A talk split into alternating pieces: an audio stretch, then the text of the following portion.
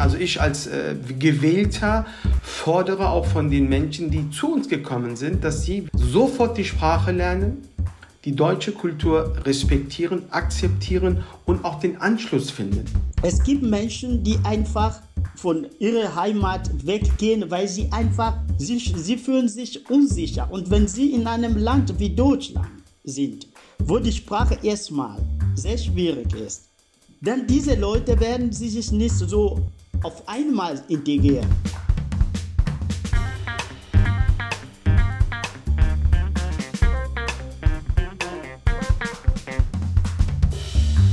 Willkommen zu Folge 66 von Erststimme, in der wir über das große Thema Integration in Deutschland sprechen. Mehr als eine Million Menschen sind im vergangenen Jahr zu uns gekommen. Viele Kommunen sagen, dass sie zum Beispiel Geflüchtete nicht mehr gut unterbringen können und andererseits auch mit der Integrationsarbeit nicht mehr hinterherkommen. In dieser Folge von Erststimme sprechen wir darüber mit Simon Mputu und Ismail Celik. Sie beide kennen sich mit der Integrationsarbeit aus. Einmal, weil sie Menschen, die nach Deutschland kommen, mit ihrer Arbeit helfen und andererseits, weil sie eigene Erfahrungen mit dem Thema Integration gemacht haben. Darüber sprechen sie jetzt mit mir. Mein Name ist Sandra Wahle. Ja, Herr Celik, Herr Mputu, ich freue mich sehr, dass Sie sich die Zeit genommen haben, mit mir über das Thema zu sprechen. Gerne. Danke. Vielen Dank auch für die Einladung. Was Sie beide gemeinsam haben, ist ja, dass Sie unter anderem in der Integrationsarbeit aktiv sind und sich für Menschen engagieren, die nach Deutschland kommen. Sie aber trotzdem aus unterschiedlichen Biografien heraus auf das Thema blicken. Fangen wir vielleicht erstmal bei Ihnen an, Herr Celik. Ihre Eltern sind damals als Gastarbeiter nach Deutschland gekommen und haben in Deutschland ihr Zuhause gefunden. Sie sind hier in Deutschland groß geworden. Vor dem Hintergrund, welche Berührungspunkte hatten Sie ganz persönlich mit dem Thema Integration? Äh, ich persönlich, ja, also äh, wie gesagt, Gastarbeiter, seit Jahren hier, also groß geworden, Berührungspunkte. Seit meiner Jugend engagiere ich mich für Jugendliche immer, auch selber auch Jugendlicher gewesen. Durch Sport kam ich dazu, mit Fußball. Ja, und äh, auch im Alltag immer wieder selber auch erlebt, dass Integration sehr, sehr wichtig ist. Und äh, die, die in der Gesellschaft halt nicht so angekommen sind, äh, die habe ich dann immer versucht, hier seit meiner Kindheit schon einzuführen. Und bei mir ist es halt so in verschiedenen Plattformen, in verschiedenen Vereinen etc., Schule, Ausbildung, Studium, was auch immer, musste ich mich auch dementsprechend ein bisschen mehr engagieren als andere. Aber Integration ist und war und bleibt immer ein Teil. Es hört nie auf. Und deswegen äh, fördere ich und fordere ich halt weiterhin in unserer Gesellschaft die Integration. Herr Mputu, Sie sind in der Demokratischen Republik Kongo geboren. Sie sind 2013, also vor ungefähr zehn Jahren, fürs Studium nach Deutschland gekommen. Sie sind genau wie Herr Celik vielfältig engagiert. Was bedeutet das Thema Integration für Sie? Ja, vielen Dank. Äh, erstmal, ich kam am 3. Oktober 2013 nach Deutschland mit einem klaren Ziel, zu studieren und Erfahrungen in einem anderen soziokulturellen Kontext zusammen. Somit war Integration für mich von vornherein äh, notwendig. Die Motivation für meine Anbindung hatte Gründe. Eines der maßgeblichen Gründe war das Kennenlernen von Deutschen und äh, der deutschen Kultur. Um dieses Ziel erreichen zu können, war das Erlernen der deutschen Sprache als Schlüssel, der alle Türen öffnet, eine Condition sine qua non. Ich wollte gerne mein eigenes Bild von Deutschland machen und gebe dadurch meine eigenen Erfahrungen wieder. Dies führte mich dazu, nach vier Monaten meiner Ankunft in Deutschland einen Fußballverein zu suchen. Wie Herr Celik schon gesagt hat, ist auch sehr aktiv in diesem Bereich, um tatsächlich meine Sprache zu verbessern, mit Menschen in Kontakt zu treten und mit der deutschen Kultur irgendwie in Berührung zu kommen. Das war allerdings äh, nicht nur die einzige Möglichkeit, die ich hatte, Kontakt mit den Deutschen zu knüpfen oder ja, äh, sondern auch die Musik als wichtige äh, Dimension meiner äh, Kultur spielt eine große Rolle. deshalb gründete ich zwei Jahre äh, später einen afrikanischen äh, Gospelchor hier in Bonn, immer im Sinne äh, der interkulturellen Begegnung. Und ich, ich persönlich bin ich tätig als Integrationbeauftragter bei, bei dem äh, Caritasverband Rhein-Sieg und der Aktion Neuen Nachbarn des Erzbistums Köln.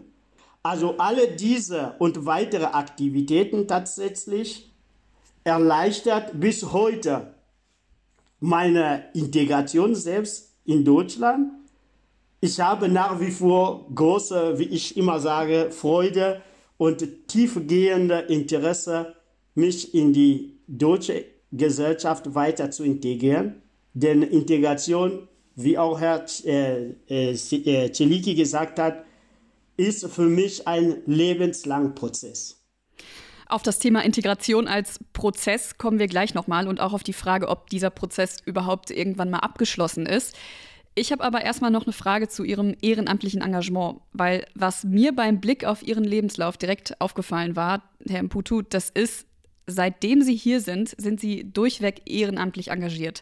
Sie haben ja gesagt, dass Ehrenamt immer eine Rolle in Ihrem Leben gespielt hat, auch im Kongo schon. Woher haben Sie die Motivation genommen, das auch hier in Deutschland weiterzuführen?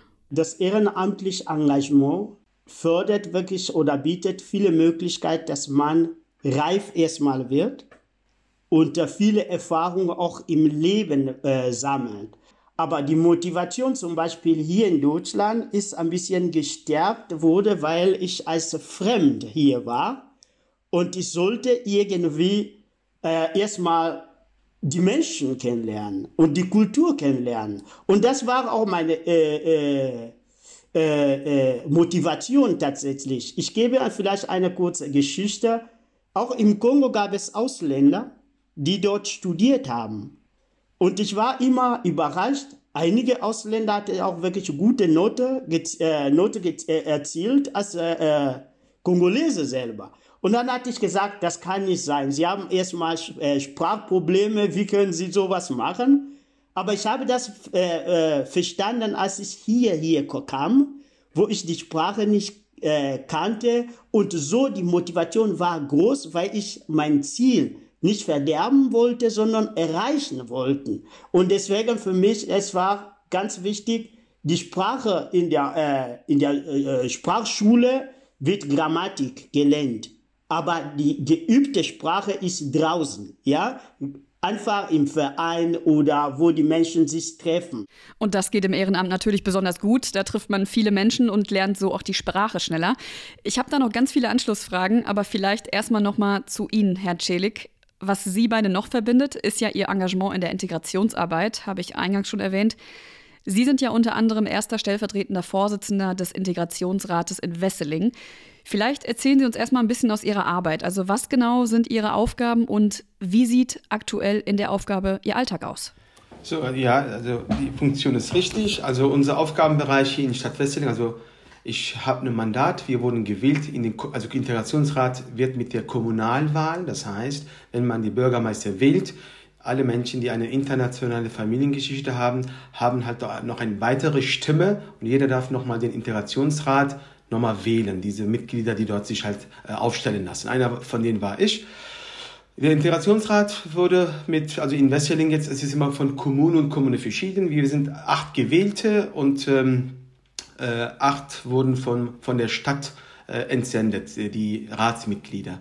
Unsere Aufgabenbereiche sind limitiert, aber wir versuchen den, äh, den Anschluss für die Bürgerinnen und Bürger, die aus dem Ausland gekommen sind, zum Beispiel jetzt ganz aktuell die Flüchtlinge jetzt in, ähm, äh, aus der Ukraine.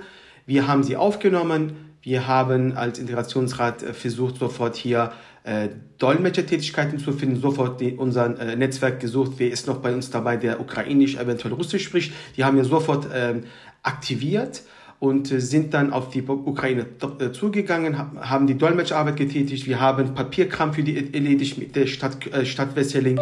Immer diese Kooperations ähm, Austausch, Dolmetscheraustausch haben wir immer so gemacht. Generell, aber wenn wir alle Bürgerinnen und Bürger der Stadt Wesseling und Integrationsarbeit generell nehmen, ist die Aufgabe eines Integrationsratsbeauftragten bzw. einen gewählten Mandatsträger Äh, er ist für der erste Ansprechpartner für Menschen mit internationaler Familiengeschichte. Äh, er äh, unterstützt den Migranten in äh, Aufenthaltsgeschichten. Er unterstützt ihn äh, in äh, Briefen, wo er das nicht versteht, Dolmetschertätigkeiten und bringt ihn eventuell auch zum Jobcenter, Briefe dolmetschen, hin und her. Immer dieser, dieser, dieser Kontakt zu der Verwaltung, zu den staatlichen Sachen, ist der Integrationsmensch da, um unterstützend zu wirken. Deutschkurse etc. Also, aber wir fordern auch. Ne? Also ich als äh, Gewählter fordere auch von den Menschen, die zu uns gekommen sind, dass sie, wie der Herr Mputo, wunderbar, ein tolles, also Beispiel bei Herrn Mputo, top, also wirklich Respekt, Hochachtung, sofort die Sprache lernen, die deutsche Kultur respektieren, akzeptieren und auch den Anschluss finden. Wir wollen niemand, niemand, dass, niemand soll assimiliert werden. Jeder soll seine Herkunftsidentität beibehalten, um Gottes Willen. Aber er soll das Land, die Menschen, die Kultur, Traditionen wissen, schätzen und respektieren. Das ist schon das A und O und die Sprache ist ganz im Vordergrund und wir unterstützen alle Menschen in der Hinsicht, dass sie, da, dass sie hier ankommen. Das ist unsere Aufgabe. Aber es ist limitiert. Ja, wir sind ein untergeordneter Ausschuss vom Rat, die wirklich engagiert ist, aber wir haben nicht so viel jetzt wie die Ratsmitglieder, so eine Bandbreite an Möglichkeiten, die wir an die Menschen äh, beitragen können. Alles Ehrenamt. Jetzt haben wir ja gerade eine besondere Situation. Mehr als eine Million Menschen sind 2022 nach Deutschland gekommen. Sie haben gerade die Ukrainerinnen und Ukrainer angesprochen, die davon einen großen Anteil ausmachen, aber auch der Anteil anderer Nationalitäten ist wieder stärker gestiegen. Die Kommunen sagen, es ist kaum noch zu stemmen, wir können den Menschen nicht mehr gerecht werden. Erleben Sie das in Wesseling auch so?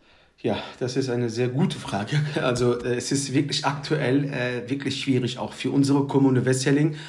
Äh, es sind über 120, wenn ich mich nicht täusche, Flüchtlinge aus der Ukraine da, aber Sie haben es eben angesprochen, die Menschen aus Syrien sind noch da.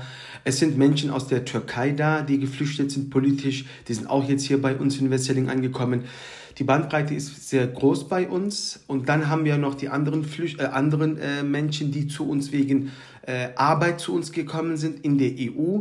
Also es ist wirklich äh, ein sehr, eine sehr schwierige Situation für alle Verwaltungsmitarbeiter, für die Stadt, für, die, für Behörden, Verwaltung. Auch für uns ist das eine Herausforderung.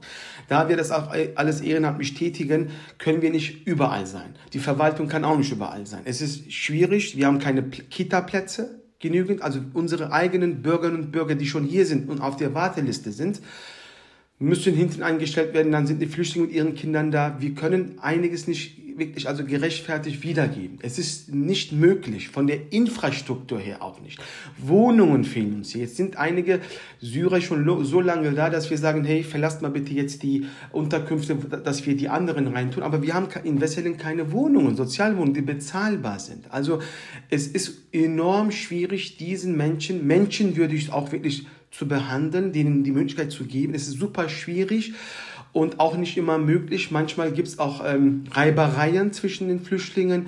Ähm, das merken wir auch, es ist eine Spannung da, weil wir den äh, Forderungen manchmal nicht gerecht werden, weil aber es einfach nicht reicht. Die, die, wir haben keinen Platz. Ganz ehrlich, wir haben einfach keinen Platz und wir müssen auch irgendwann als Kommune sagen, hey, also bis hierhin ja, aber mehr können wir nicht. Also wir sind nicht äh, als Stadt Westfelling oder aber auch als Land also ich, wir sind nicht die Retter vom Welt. Also wir müssen auch manchmal wirklich Grenzen ziehen. Das müssen wir, um auch, dass das Volk, also das komplette, friedlich miteinander leben können. Nicht, dass es dann irgendwo hin, sich hin, hinbiegt, dass wirklich Spannungen in der Bevölkerung passiert, weil wir irgendjemanden den Platz wegnehmen, Kita-Platz wegnehmen, weil der andere sich benachteiligt fühlt. Das ist eine ganz sensible Sache.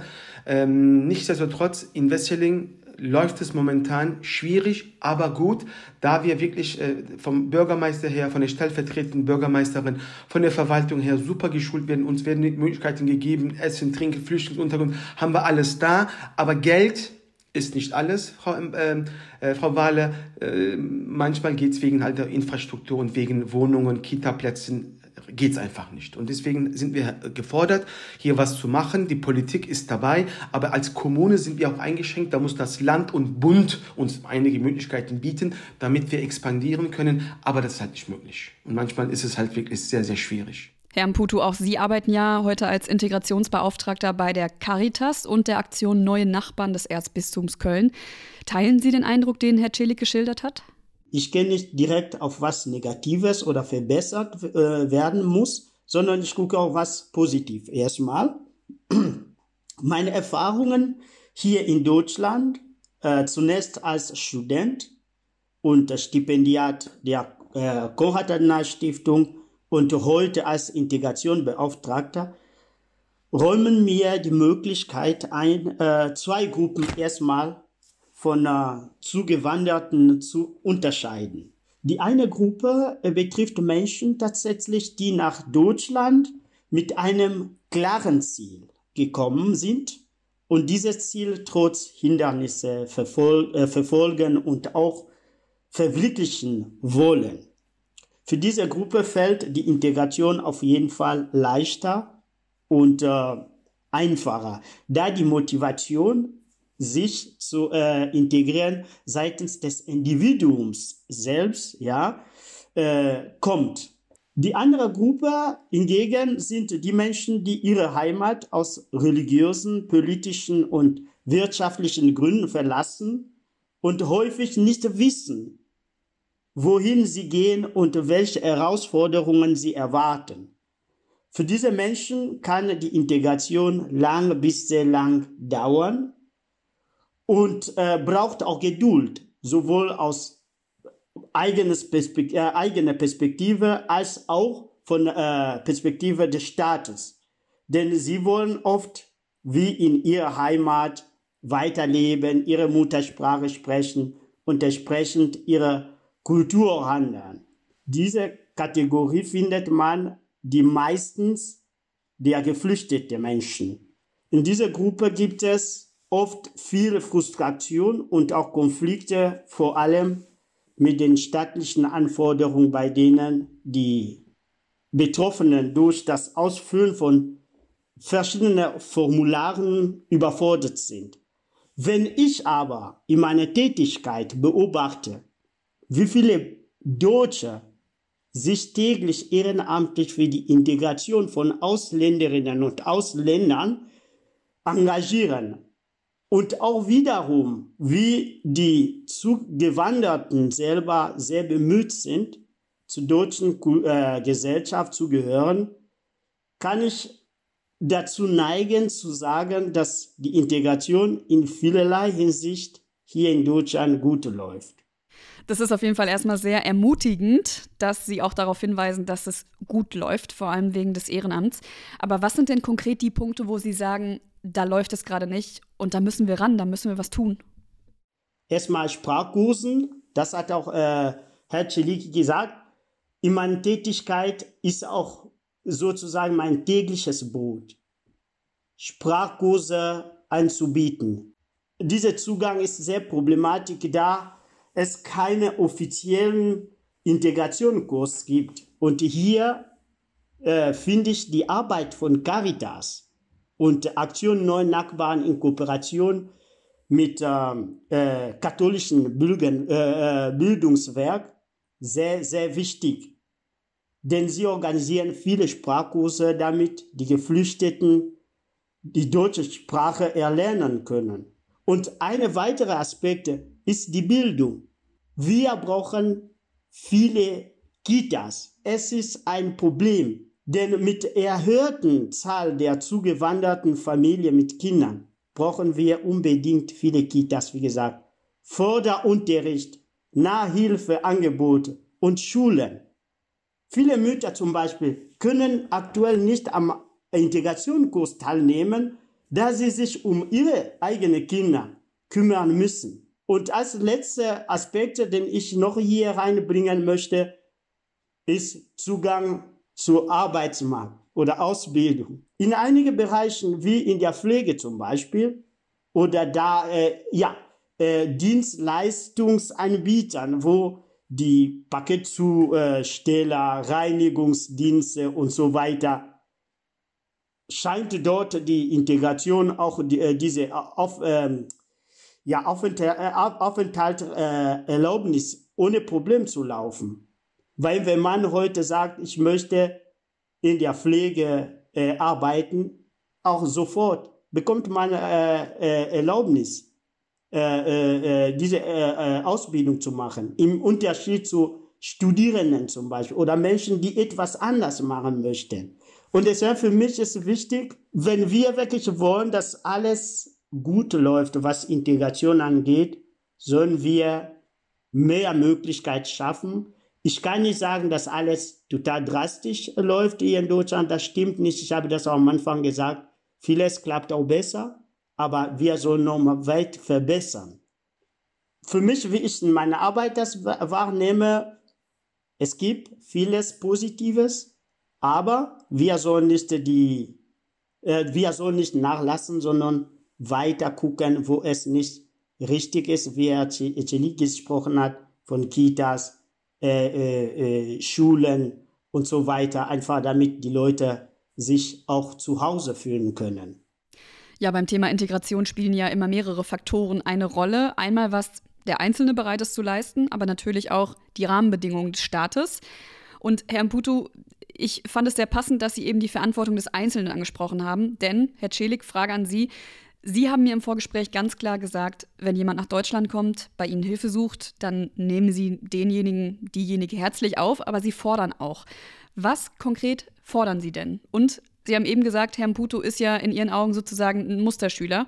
Ist das realistisch, so viel zu erwarten, wie zum Beispiel Herr Mputo von sich ausgegeben hat? Ja, äh, ja, also ja, ich fordere und fördere auf jeden Fall die, die zu uns kommen. Äh, die wissen, wo sie hinkommen. Der Herr Mputo meinte zwar, die wissen nicht, wo sie, wo sie hinwollen, aber ich weiß ganz genau, wir haben hier viele Flüchtlinge, die sich äh, das Land aussuchen. Ich möchte nach Deutschland, ich möchte nach Schweden. Und dann kommen sie auch bei uns an. Ich möchte hier aber auf jeden Fall differenzieren zwischen Menschen, die hierhin wegen der Arbeit, Studium etc. oder angeheiratet aber Menschen, die zu uns geflüchtet sind. Also Asylverfahren und Integration, also das muss man unterscheiden, definitiv. So, und dann die, die zu uns kommen, erwarte ich definitiv, dass sie die Sprache lernen, dass sie hier unsere westlichen Werte, unsere ähm, Lebenssituation, unser Lebensstandard etc. anerkennen, sehen und aber auch ihren Beitrag dazu leisten. Also es ist vom Individuum ab. Also wenn man sich hier integrieren möchte, Deutschland ist ein Land der Möglichkeiten. Hier sind viele Bildungsmöglichkeiten. Ja, es ist manchmal eng, aber es ist für jeden offen. Und wenn hier Leute kommen und sagen, nee, ich lerne die Sprache nicht, nee, ich passe mich nicht an, nee, mir sind die deutsche Werte, deutsche Traditionen auch egal, dann tut mir leid, dann äh, scheitert das an, an dieser Person. Dann müssen wir auch sagen, hey, hör mal zu, du hast Schutz gesucht, aber du bist nicht kooperativ, schätzt das Land nicht, wir haben dich aufgenommen. Dann muss man auch nach einem bestimmten Verfahren, wie die es Gesetze auch erlauben, auch mal sagen können, es passt einfach nicht, bitte, bitte geh, verlass auch das Land. Also man muss auch manchmal konsequent sein. Zwar, ich sage nicht, dass wir um Gottes Willen, also nicht, nicht, dass man das missversteht, aber ich sehe das, dass andere Länder das genauso tun, wenn einer wirklich kriminell wird etc. und ganz, ganz schlimm wird. Da man auch mal sagen kann, es geht mit dir nicht, es ist gescheitert, du hast alle Prozesse, die wir dir angeboten haben, abgelehnt, du warst nicht kooperativ genug. Wir müssen auch die Bio-Deutschen verstehen. Und wir müssen als Menschen, die hier hingekommen sind, auf die Bio-Deutschen zugehen. Wir wollen, ich will dabei sein. Ich will ein Teil dieser Gesellschaft, Gesellschaft sein. Ich möchte meinen Beitrag leisten. Ich möchte mich bilden lassen. Bitte zeigt mir das. Und dann ist auch die Kommune, auch die Menschen auch gerne bereit. Dieses Land bietet Möglichkeiten, äh, aber wir müssen auch manchmal auch Grenzen ziehen. Und ich fordere von jedem, der zu uns kommt, dass er bitte unsere Werte schätzt, die Sprache lernt und seinen Beitrag leistet. Und nicht erst lernt, wie, kann, wie kann ich hier, durch welche Methoden kann ich hier schnell irgendwas erreichen, ohne mich dabei ein bisschen einzustrengen. Sowas lehne ich definitiv ab und weise auch die Menschen darauf hin, dass sie so nicht bei uns hier ankommen werden und dass immer diese Schere immer weiter breiter wird. Herr Mputu hat da direkt einen Einwand, so wie das aussieht. Genau, ja, tatsächlich, also viele, äh, viele Sachen gehe ich mit, nur wo äh, ich ein bisschen äh, anders sehe, als, äh, ja, so Herr Celiki hat es mal gesagt, dass alle Menschen, die hierher kommen, sie wissen, wohin sie gehen.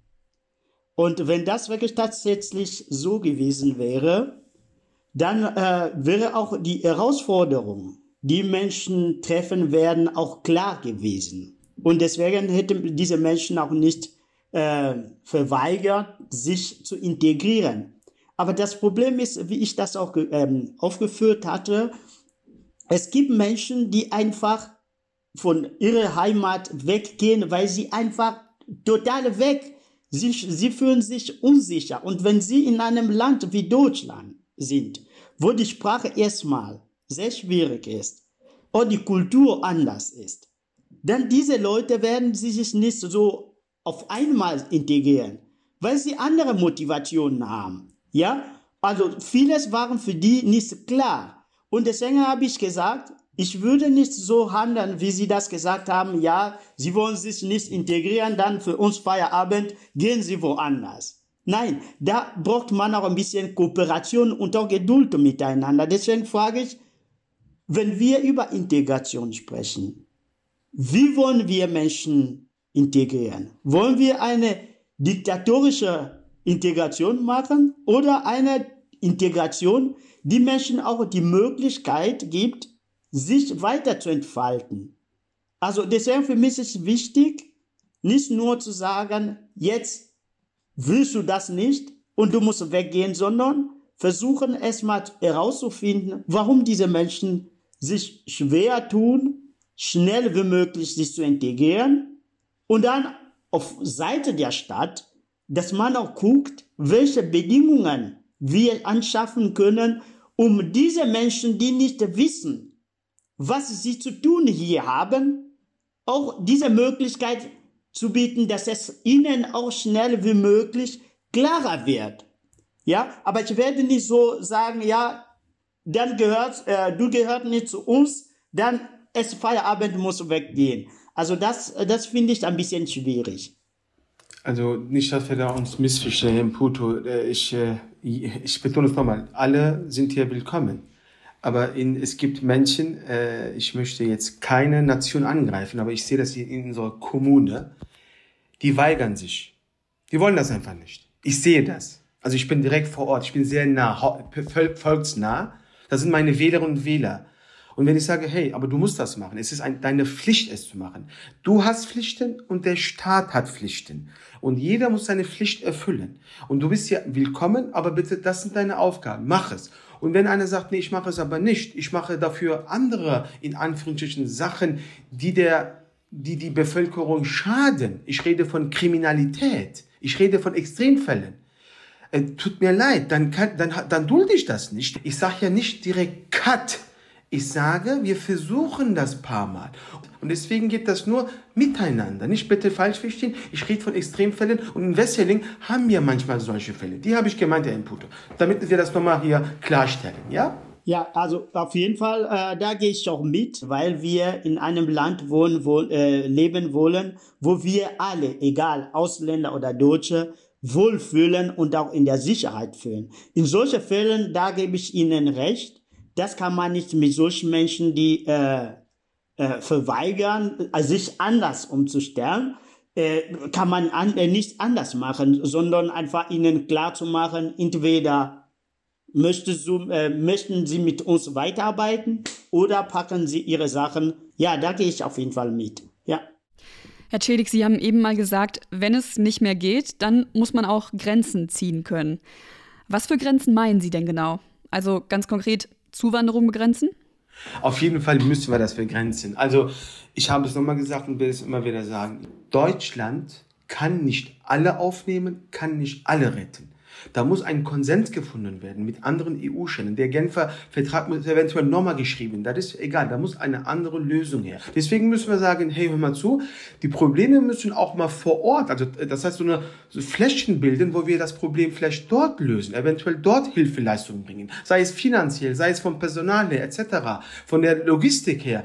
Wir können nicht alle aufnehmen. Wir müssen eventuell auch mit Frankreich, eventuell mit anderen Ländern nochmal kooperativer handeln. Sagen, hey, wir können nur bis hierhin, aber du hast so wenige genommen. Nimm du mal ein bisschen, dass wir dort ein bisschen Unterstützung geben, anstatt immer im eigenen Land. Das äh, ist nicht zielführend und das ist auch in meinen Augen nicht produktiv. Herr Mputu, Sie haben gerade während der Ausführungen von Herrn Schelig mal genickt, mal skeptisch geschaut. Wie sehen Sie das? Es wäre eine falsche Sto äh, Stolz, ähm, zu denken, dass wir alle Menschen retten werden. Und wenn auch äh, Sie sagen, dass wir äh, diese Grenze ziehen müssen, ja, es ist auch zu Recht so. Sonst äh, kommt zu dieser Unzufriedenheit. Nur ich, was, was ich sehr bedauere, ist ja, äh, mir scheint, dass die Politik, ja, nicht die gleiche Sprache wie die Bevölkerung spricht.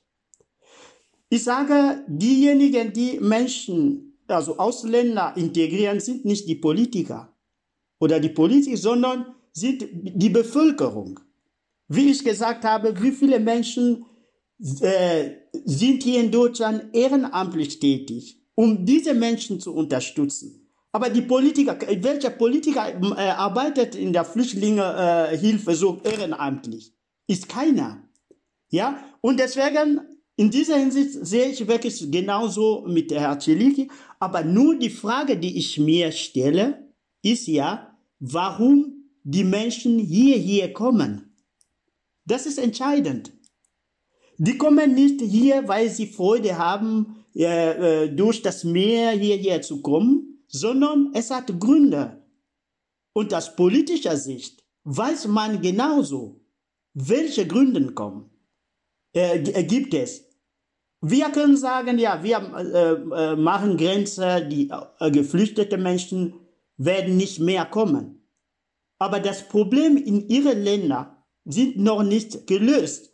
Und diese Probleme sind wir nicht als Bürger. Natürlich, wir als Bürger können wir auch etwas dazu beitragen, dass die Politiker aktiv werden, nicht uns Menschen hier, hier im Sinne von solidarischer Handlung oder Handeln äh, zu holen, sondern versuchen mit ihrem Einfluss in, in die Heimaten von Menschen da etwas zu bewirken, damit da auch sicher ist, dass die Menschen ein bisschen Bleiberecht auch in ihrer äh, Heimat haben. Das ist entscheidend. Danke, äh, Puto, für diese äh, nochmal äh, Rückmeldung und äh, Sichtweise. Aber eins möchte ich korrigieren. Also äh, die Politiker äh, sind nicht alle so, dass sie nicht helfen. Also ich kenne wirklich viele Politiker. Ich bin auch ein Kommunalpolitiker, so klein. Ich habe ein Mandat so klein. Ich kenne aber auch diese großen Politiker, die tun viel. Also ich werde jetzt zwei, drei Namen nennen müssen. Also Thomas Ockos, Gregor Golland, Detlef Say, die machen aktive Flüchtlingshilfe. Also diese Leute kümmern sich da und helfen vor Ort. Und ich habe das mit meinen Augen, eigenen Augen sehen. Deswegen kann, muss ich diese Leute erstmal schützen. Es gibt einige sehr, sehr gute dabei, die sich da engagieren. Ich habe von Politikern gesprochen in Allgemeinen. Natürlich, in jedem Fall gibt es immer Ausnahmen. Ja, aber wenn wir das Gesamtpaket sehen von äh, Politikern, die sich engagieren und auch den Willen haben, Sachen zu verbessern, ist zu wenig. Und oft diejenigen, die sich wirklich engagieren, haben auch nicht das Sagen. Und das ist sehr wichtig zu, unterscheiden, äh, zu, zu unterscheiden. Ich sage nicht, dass alle Politiker sich nicht engagieren. Ich kenne auch einige Abgeordnete, die wirklich unterwegs sind, äh, geflüchteten Menschen zu helfen. Das ist kein Thema. Aber insgesamt ist es problematisch. Wir müssen miteinander arbeiten, ge äh, anstatt gegeneinander. Und Sie haben noch ein äh, Wort so verwendet, dass ich mich anpasse. Nee, ich, äh, ich passe mich nicht an, sondern ich integriere mich. Weil sich anpassen ist auch anders, als dass man sich integrieren. Ja, also das, das wollte ich auch nochmal äh, äh, äh fett drucken so. Herr Mputo, da habe ich direkt eine Anschlussfrage. Eigentlich haben Sie die eben schon mal beantwortet, aber ich stelle sie trotzdem nochmal. Würden Sie denn sagen, Sie sind in Deutschland inzwischen gut integriert nach diesen fast zehn Jahren? Also hört dieser Integrationsprozess eigentlich jemals auf? Ja, ich sage, Integration hat viele Gesichter. es gibt nicht nur äh, die Sprache, es gibt, es gibt nicht nur äh, die Kultur kennenzulernen und die Kultur auch mit der Einwanderungsgeschichte mehr oder weniger verändert sich. Und ich habe das auch am Anfang gesagt, ich habe große Freude, mich weiterhin in die, Groß, äh, in die, die deutsche Gesellschaft zu integrieren. Deswegen sage ich, ich fühle mich integriert, aber es ist noch nicht zu Ende. weil ich das Beispiel gegeben habe, mein Herz schlägt, wenn hier die Sachen in Deutschland nicht äh, äh, funktioniert. Also aus emotional, ja, Ebene. Ich fühle mich auch total mit Deutschland vereint. Aber das bedeutet nicht, dass das fertig ist.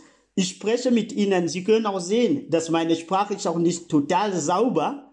Aber ich bin noch da, dabei, ja, meine Sprache jeden Tag zu verbessern. Es ist auch immer ein äh, äh, Integrationsprozess. Für mich, die Integration endet nur bis zum Tod. Weil man in dieser Welt nicht mehr weiterleben kann, dann ist man woanders. Vielleicht dort ist er nochmal Integration bedürftig, aber in dieser Welt ist vorbei. Also die Integration auch für mich, sowohl für mich als auch für andere Ausländer, ist immer ein Lebensprozess. Äh, auch nicht nur ich, sondern auch die Deutschen mit verschiedenen Kulturen, die hierher kommen. Vielleicht können wir nicht äh, äh, von Integration sprechen, aber mehr oder weniger versuchen wir auch diese äh, Elemente von anderer Kultur in unsere äh, Kultur zu integrieren. Also wirklich, Integration für mich ist immer sehr, äh, ja, es dauert lang, es dauert lang. Sowohl aus, aus meiner Sicht als auch aus der Perspektive von Deutschen selber. Ja, vielleicht muss man an der Stelle auch nochmal darauf hinweisen, wir haben jetzt vor allem über die Rolle des Einzelnen gesprochen, der nach Deutschland kommt und auch über die Rolle des Staates, also die bürokratische Seite. Aber wir könnten ja auch nochmal eine ganze Folge darüber machen, wie sich die empfangende, also in dem Fall die deutsche Gesellschaft verhalten muss, damit Integration gelingt, weil das gehört ja auch dazu. Ich habe jetzt aber noch eine Abschlussfrage an Sie beide, und zwar vor dem Hintergrund Ihrer eigenen Erfahrungen. Wenn Sie jetzt dem Bund, den Kommunen aus ihrer eigenen Erfahrung heraus sagen sollten, was in der Integrationsarbeit besser laufen sollte, wie es besser laufen kann. Was würden Sie empfehlen? Wer von Ihnen beiden möchte anfangen? Herr Putu. Ja, wenn ich anfangen sollte, ich sage nicht, dass äh, also vieles, was äh, äh, zur Verbesserung der äh, Integration beitragen könnte, wir haben wir äh, wir beide haben schon erwähnt. Aber aus politischer Sicht möchte ich einfach angesichts der im Laufe des, äh, dieses Austausches ja, dargestellten Situation komme ich äh, zu dieser Schlussfolgerung sozusagen, dass wir allen, äh, dass wir alle nach Europa und nach Deutschland kommenden Geflüchteten nicht helfen werden. Und das hat auch Herr äh, Celiki die ganze Zeit gesagt. Viele wollen nicht unbedingt nach Deutschland, Sie sind hier, weil sie politische oder ökonomische Sicherheit suchen, die in ihrer Heimat nicht gewährleistet werden können. Und deswegen für mich, angesichts dieser Situation, ich sage ja, die Politiker versuchen vielleicht äh, ihren Unwillen oder fehlenden Willen gemeinsam den Krieg und die in anderen Ländern verbreitete äh, wirtschaftliche Ausbeutung zu bekämpfen, versuchen sie diese äh, Aufnahme von Geflüchteten als solidarische äh, Handlung oder Geste zu sehen. Und deswegen für mich, um diese Art erzwungener Flucht zu beenden, gebe ich der Politik, auch unter denen Herr Celiki, drei Empfehlungen.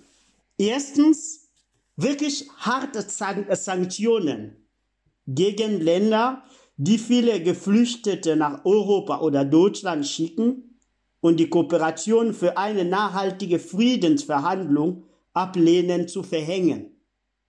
Zweitens, nachhaltige politische und wirtschaftliche Kooperation mit Ländern, mit denen, mit den, mit den meisten zum, äh, Geflüchteten zu intensivieren und die Länder zu stärken und zu unterstützen, aber ohne sie zu infantilisieren oder ihnen europäische Schemata aufzuzwingen.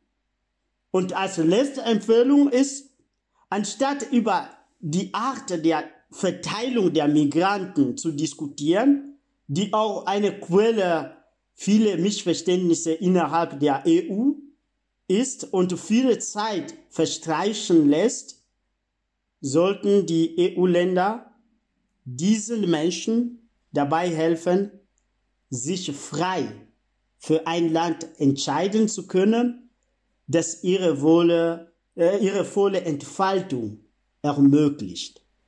Als Fazit ist ja, die Politik muss sich zunehmend auf Handlungen konzentrieren, die den Ländern eine Hilfestellung geben, die sich auf eine nachhaltige Sicherheits-, Politik- und wirtschaftliche Entwicklung fokussieren.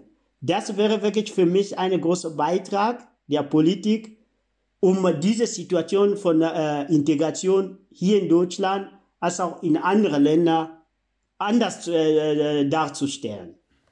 Ja, äh, danke erstmal, Imputo, für die Darstellung. Also, es ist natürlich schwierig, äh, was ich da der Bund oder dem Land oder was ich empfehle. Das ist, spielt, wird keine Rolle spielen, aber ich denke, Deutschland ist auf, dem, auf einem guten Weg. Also, ähm, früher war die Integration schwieriger, da waren weniger Maßnahmen, weniger äh, Darstellungen für Migranten da. Es, ist, es wird immer mehr, man versucht es.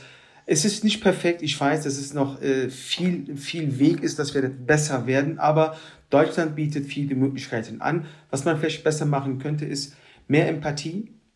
Chancengleichheit ist ein sehr, sehr wichtiger Begriff für mich. Chancengleichheit und Bürokratieabbau. Also wenn die Bürokratie etwas bisschen, äh, zum Beispiel, wenn ein Mensch hier fertig kommt mit einem Diplom, ja, der fertig ist, man sollte dann diese Menschen auch wirklich annehmen. Die Sprache soll er lernen, gewisse Sachen nur mitbringen und dann soll er direkt starten. Wir haben eh Fachkräftemangel, die, die schon bei uns sind. Wir haben viele Ressourcen, jetzt Migranten, die bei uns sind.